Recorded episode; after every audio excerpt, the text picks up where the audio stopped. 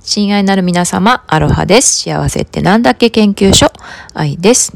今日もですね、午後の2時からオンラインの学び屋にちょっと行ってくるんですけど、その手前のこの10分でですね、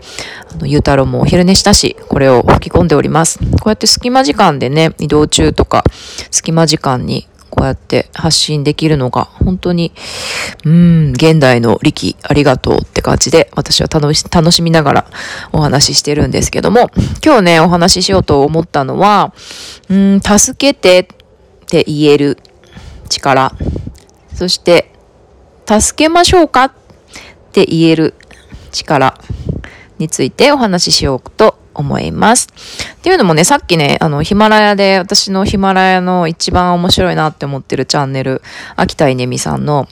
あの、私たちは遊ぶためにこの地球にやってきたっていうね、チャンネルがあるんですけど、それを聞いてたんですよね。そしたらある日、稲美さんが、ものすごく重たい 10箱の段ボールを一人でえいやえいやと 運ばなければいけなかったと。そう。で、いろんな学生さんとかね、若い男の子とか通り過ぎるんだけど、なかなか助けてって言えない自分にびっくりしたんですよねっていうエピソードがあったんですよね。で、それを聞いてて、ああ、そうなんだって 私は結構びっくりしたというか、稲見さんでもそうなんだっていうことは、やっぱり日本って助けてって言いにくいのかなって思ったりしたんですよね。っていうのも私バンクーバーに来て10年、まあその前はアメリカに3年住んでたんですけど、助けてって言おうかな、でもなって思っている隙もなく誰かが、大丈夫？って 運ぼうか？とか、なんかヘルプいる？っていう風に来てくれるんですよね、ささって。そう、この間もちょっとベビーカーで、あの、駅で駅のエレベーターに乗ろうとしたらエレベーターが故障してて階段しかないやんみたいな状況になっててちょっと立ち往生してたんですよね。抱っこしようかどうしようかみたいな。そしたらもう本当にもう次々と ね、あのー、なんだろう、男の人から女の人から、そう、あっちにエレベーターあるんじゃないの？とか、あの、なんか助けようか？とかって、うん、次々と声かけてくれるんですよね。声かけてくれない人の方が少ないっていうか、まあ結局駅員さん呼んで、あの、よっこらしょよっこらしょと運んでもらったんですけど、うん、本当になんか当たり前にみんな助けてって、助けてってそう言う隙もなく助けてくれるなっていう風な感じがしています。その違いってなんだろうなって日本の人たちのね、優しさとかきめ細やかさって私もこの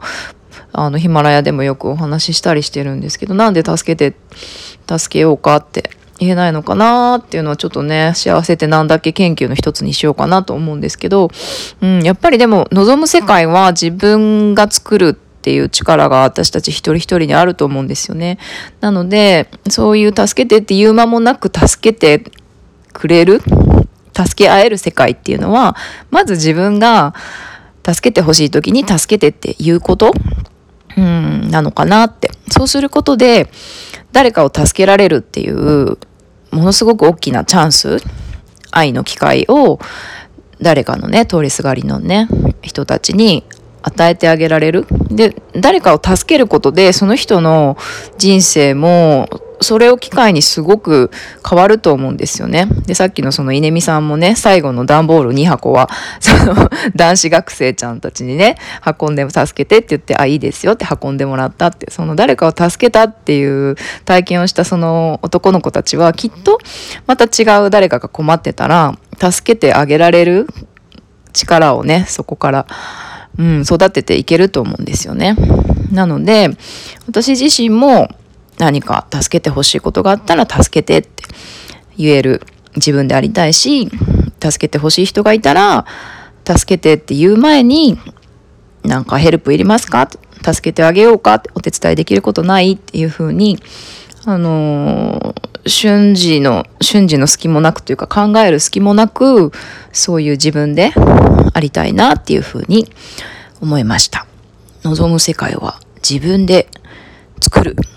作りましょう。皆さんはどんな世界を作りたいですか？